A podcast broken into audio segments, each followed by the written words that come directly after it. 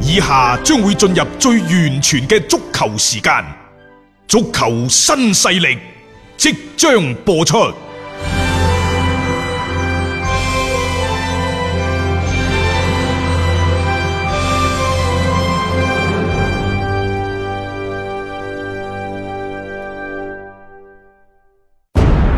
足球場，英雄地，幾多難忘時刻。攞翻住個波，從廣州太陽神到恒大富力，從東較場驚天一射到亞冠加冕，從童話變成現實，從英雄變成傳奇。最偉大嘅球員，最不可思議嘅入球，勝敗之間只有一線。神奇之處，魅力所在，一比零啊！各位，只可意會，更可言傳。足球新勢力，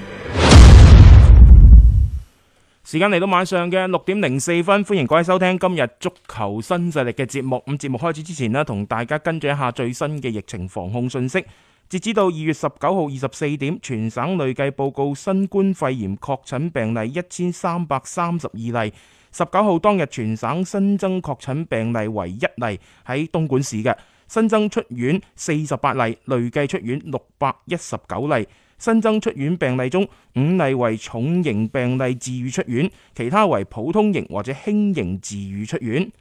下面係出行人員防控指引一。公共場所同乘坐公交工具嘅時候呢，要佩戴口罩，盡量減少與他人嘅近距離接觸。二，需到醫療機構就醫時，佩戴醫用外科口罩，盡量避免乘坐地鐵、公交等公共交通工具。三，主動告知醫務人員相關旅行、居住史以及與他人接觸嘅情況，配合醫療機構嘅調查。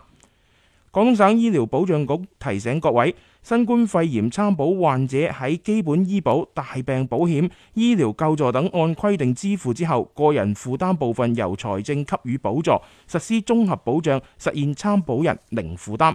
閣下收聽緊嘅係文體廣播，歡迎下載觸電新聞 A P P，輸入文體廣播，點擊觸電號就可以睇到廣東文體廣播噶啦。呢個時候我哋節目同時喺觸電新聞 A P P 啦，係進行視頻直播。另外各位亦都可以啦，係通過呢一個嘅今日頭條嘅 A P P 啦，去搜索翻呢就係張達斌，就揾到啊斌少嘅呢個房間嘅啦。啊，咁啊，裏邊呢亦都會同步同大家一齊咧視頻直播嘅。我就對比過兩個網上嘅房間，好似觸電嗰度呢，就人數就更加多啲，係誒個氛圍更加熱鬧啲。咁所以呢，我哋喺度呢都呼籲，除咗大家用呢一個觸電 A P P 去睇我哋呢一個節目嘅視頻直播之外呢，其實仲可以通過今日頭條 A P P，係咁啊上到去呢，就搜尋張達斌，你揾到呢，即係你打入去呢，就佢就會提示你，即係我哋嘅誒呢一個嘅節目正喺度直播當中，直播當中嗯咁入嚟睇就得㗎啦嚇。其實呢，就喺今日頭條嗰度人氣呢，都直線飆升嘅呢兩日，嗯好明顯即係第一、第二日做呢。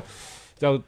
邊有唔 唔係快咁啊？多嘅啫。咁啊但係我哋喺廿九號之前，係即係我哋都會咧，日日六點到七點，早嗯就五點四十五分，晏就六點鬆啲，視乎交通情況。咁咧都會喺呢一個嘅誒電台嘅直播節目呢度咧，借助兩個嘅視頻平台，嗯啊為大家咧都去做一個嘅直播嘅。嗯嗯，先睇翻呢，就琴晚嘅賽事，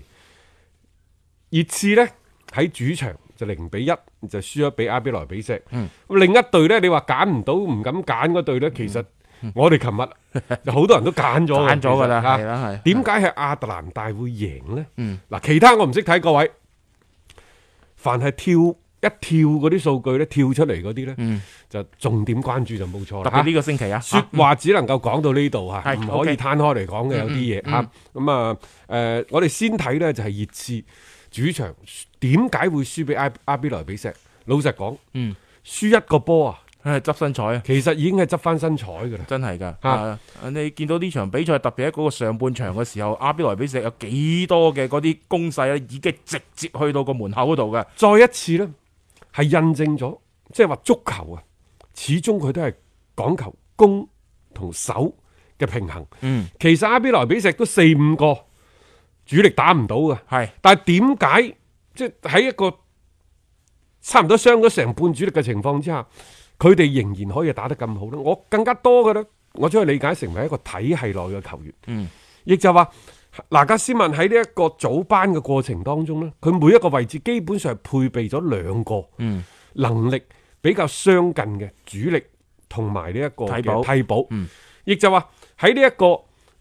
戰術清晰、球員深刻理解嘅基礎上呢，就主力同埋呢一個替補邊個狀態好嗯就邊個上。即係分別唔大啊。因為呢班波有個特點，就係佢哋喺陣中年輕球員係非常之多嘅。嗯，佢哋琴日十一個球員，年紀最大係嗰個門將廿九歲幾，卅歲都未到。係成班波嘅平均年齡係二十三歲多啲。嗯，咁就一個非常之年輕，真係青年春風輕得暴啊。嚟呢就有少少恐怖嘅陣型嗯，嘅嘅陣容。係喺呢個過程當中呢，即係好講究就係球員如何去理解教練嘅戰術。嗱，你理解得深，你自不然喺場上你執行嗰個戰術嘅紀律呢，就嚟得嚴格。嗯，如果你理解得唔深，又或者有啲自把自為的話呢，可能就真係一粒老鼠屎，就搞壞成鍋湯噶咯喎。係啊，咁啊，琴日熱刺輸波嗰粒老鼠屎係邊個啊？ 啊，我覺得係迪利亞利。你係你咯。嗱前兩日嘅節目，我哋曾經攞迪利艾利同埋阿斯通維拉嘅隊長加拉利樹係作對咗比個比較，係因為呢兩個人呢年紀差唔多，加拉利樹大一年，但係喺經過四到五年嘅叫做喺各自俱樂部嘅錘煉之後，你會睇到加拉利樹已經係逐漸成為球隊嘅大腿、隊長喺場上賦予更加多嘅責任。而迪利艾里呢，就似乎係一個任性的孩子，年少成名，仗劍行走江湖，名聲卓起。但係呢，佢好似係俾一個被寵壞咗嘅小朋友，稍微有啲唔如意，嗯就發脾氣發脾氣、啊，點地嗯嚇。佢唔係第一次噶咯喎。嗯，冇錯啊。即佢喺聯賽已經試過啦嗯喺聯賽已經試過啦。琴日亦都係，即係老實講打得唔好，換咗將你落嚟嗯換落嚟，係係咯，好正常嘅啫。當然你話球員誒咁樣喺場邊被換咗落去之後發脾氣，可以作兩個理解。嗯第一就係將脾氣發喺自己身上，係覺得自己打得唔好，所以氣嚇係啦，所以係一種憤氣。嗯亦都有咧可能係發泄嗯對呢一個嘅主教練不滿咯。嘅不滿。呢啲叫做做 show。我點解判阿里係對主教練摩連奴嘅不滿呢？因為從佢換落去，嗯雞聲響起，換落去嗰下嘢，佢睇，誒點解係我嘅？嗯喂，球隊嗰度夏利卡尼又打唔到，孫興文又打唔到，我已經 係當扎嘅前鋒，即係大腿嚟嘅咧，你咁都換我落去，係所以佢係估唔到摩連奴會換佢落去，所以嗯落咗去之後，佢咁又掟鞋又掟物呢，我覺得佢係發泄自己對呢一個主教練摩連奴嘅不滿。嗯咁誒、呃其實呢一種嘅情況，可能喺一般嘅球迷，又或者係非資深球迷睇嚟呢，就係一件好小嘅事。嗯但係喺我嘅眼中呢，卻係一件非常之嚴重嘅事件，因為你係接二連三地係去做出一啲咁樣嘅舉動，佢、嗯會帶嚟一個即係更衣室嘅不穩定。嗯即係喺摩連奴嘅麾下呢，肯定係有啲人會係得到更加多嘅機會，有啲人可能呢，從原先嘅主力就褪到去替補，有啲人就覺得自己係好嘅，點解我得唔到重用呢？慢慢慢慢呢，即係個心入邊有條刺。然之後睇到你喺陣中，哦有一個主力咁樣去去掟嗯呢，就自不然呢，呢啲人呢就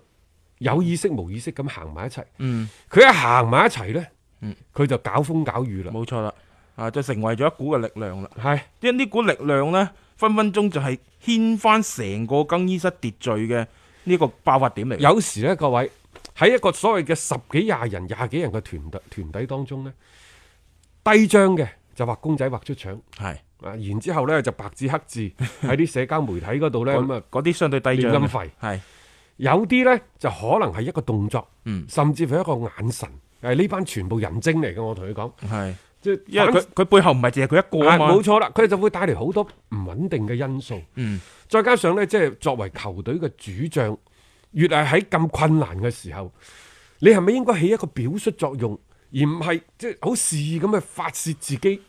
嘅不滿啦。冇錯啦，即係成日講話為大將者，民股必進，民金必嗯退，呢個係命令嚟嘅。啊打打波一樣嘅啫嘛。主教練嗱，無論佢嘅嗰個決策當場嘅比賽係成功抑或係失敗，你作為球員嚟講，你係咪應該要先服從呢個命令？而且你有情緒喺咁嘅艱難嘅時間段，你以一個咁高姿態嚟發泄出嚟，對球隊係冇任何嘅幫助。咁誒、呃除此之外呢，我覺得即係熱刺之所以陷於被動，誒、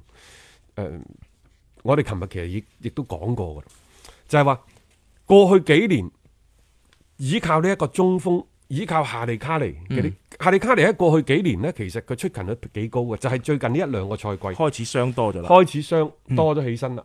佢、即係以前佢喺陣中呢，老豆又係佢，阿媽又係佢。嗯既要係企喺對方嘅最前面摧城拔寨，嗯其實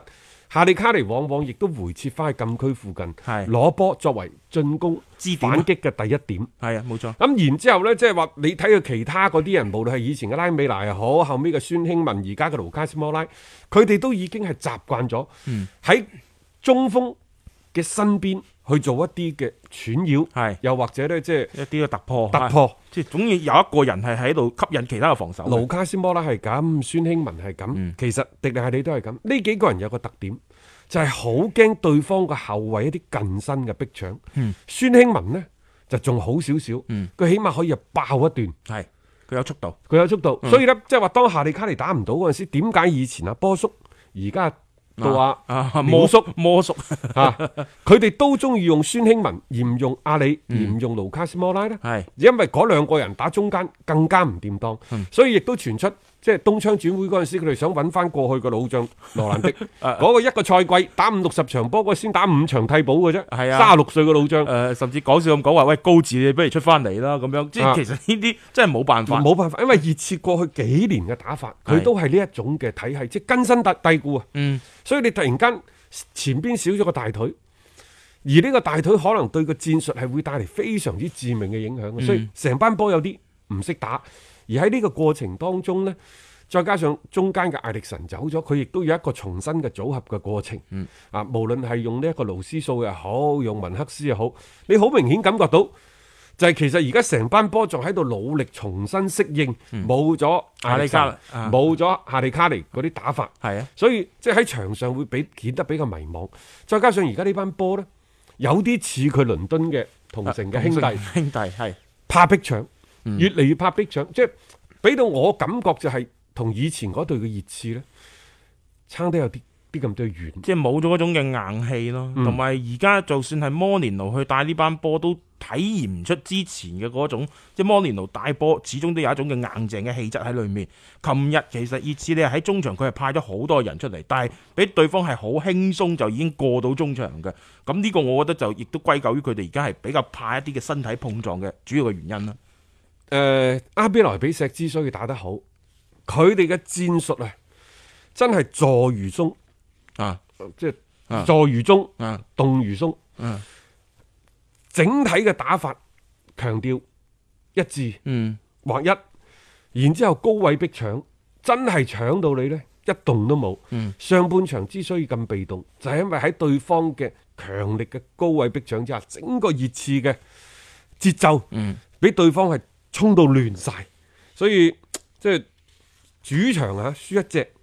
真係叫執翻身彩。係係啊，咁啊，因為其實呢隊阿比萊比錫，大家唔好忘記佢哋都係。即係叫第一次啊， 喺呢一個嘅誒、呃淘汰賽當中嚇、啊叫做亮相嘅啫。但係好明顯，成班波嘅嗰個心氣喺賽前嘅準備，佢哋做得好充足嘅，亦都預咗喺呢場比賽裏邊呢，我就係要猛攻你熱刺喺客場係直情要係攞三分嘅嗰種嘅態度啦，非常之鮮明。啊，咁當然啦，喺落後嘅情況之下呢，其實摩連奴亦都嘗試變陣，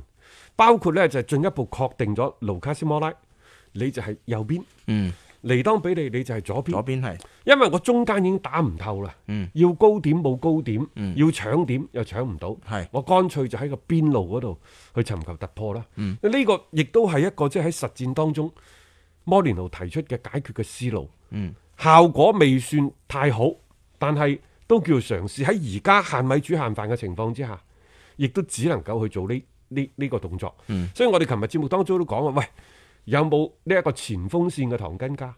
亦就話熱刺嘅梯隊入邊有冇一啲十八九歲啊身體即係而家十八九歲，老實講喺歐洲打出嚟誒太啊多啦，太多啦，我覺所以得有冇啊一啲呢啲人可以橫空出世？當然呢啲可遇不可求。嗯喺確定唔到一個強力嘅前鋒、好打嘅中鋒嘅情情況之下，你只能夠尋求邊路嘅突破。嗯，仲有一樣嘢就係話，是否應該喺啲歐冠嘅淘汰賽嗰方面收翻嚟打？實際上，琴日呢，摩連奴佢哋係想喺主場嗰度一舉攞低對手嘅，儘管賽前示人以弱，但係面對對方嘅逼搶咧，打亂晒嘅節奏。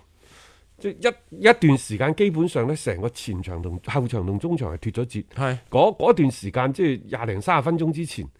嗰段時間係最牙煙嘅。嗯冇錯，亦都係阿比萊比萊比錫嗰個攻勢最盛嘅嗰段時間。中觀呢，就係、呢個周中兩隊英格蘭嘅球隊出戰，我覺得呢，即係佢哋嘅心態放得仲未夠低。嗯無論係熱刺嘅主場，抑或係利物浦嘅客場，都希望呢，冇話一啖及咗對手，嗯，都希望呢，即係話。攞到啲着數，攞多啲着數，係攞多啲主動。係嗯但係偏偏呢個拳頭打咗出去嘅時候呢，即係第一道力打咗出去，未收得翻嚟，人哋抽趁你收翻嚟嗰陣時已經係崩到你暈。嗯所以即係要總結嘅，無論係摩連奴又好，渣叔又好，就係話嗰個心態嗰方面嗯係咪應該放得即係更加之低少少？誒、渣叔有輕敵嘅跡象，嗯摩連奴冇輕敵嘅跡象，但係佢係好想喺主場，當然佢第一場個個都希望喺主場利用呢一個主場優勢，嗯啊去全取三分，從而攞到呢一個淘汰賽嘅主動權。所以即係阿渣叔， 啊、你你阿摩啊阿摩阿連奴廖叔啊啊，摩廖叔連奴啊，即係誒，我覺得琴日嗰下嘢就又又係一個準備嗰方面，始終都唔係咁夠。所以而家咪被動咯，即係你去到第二回合，你究竟點先？你唔攻都要攻，咁但係呢，又係咪急成咁呢？即係呢樣嘢唔好咁快落判斷。不過熱刺下半程呢，注定係艱難嘅，因為前鋒你冇人呢一個硬傷呢，我相信大家都睇得清清楚楚、明明白白嘅。咁啊，睇下佢有冇啲咩奇招迭出呢，可以幫幫球隊啊！一個為足彩愛好者度身訂造嘅全新資訊平台北單體育，經已全面上線。北單體育擁有基於北京單場賽事作出全面評估嘅優秀團隊，雲集張達斌、陳奕明、鐘毅、李漢強、呂建軍等大咖，為你帶嚟更專業嘅賽前預測分析以及賽後總結報告。北單體育無需註冊，一鍵辦理。想避免足彩市場起起伏伏，快啲嚟微信搜索公眾號北單體育。